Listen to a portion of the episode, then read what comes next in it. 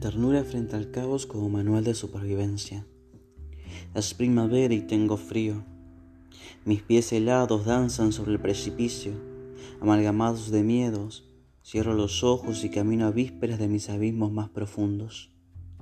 Son tiempos difíciles, me dice el viento, selváticos, arrítmicos. Nos hemos olvidado de vivir por sobrevivir.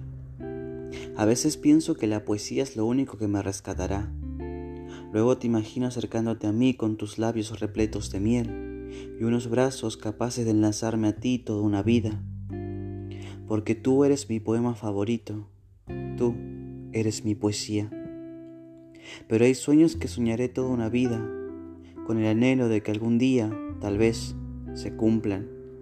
Tengo un discurso preparado en el recoveco izquierdo de mi pecho, pero no hay oyentes, ni corazón que aguante la desnudez de mi alma a veces siento un puñal acariciando mi espalda, un fusil de guerra apuntando al corazón, una canción que nadie escuchó y un poema que nadie leyó. Quizás sea solo mi conciencia, cargando sobre mis hombros la parte de culpa que me toca, pero sonrío.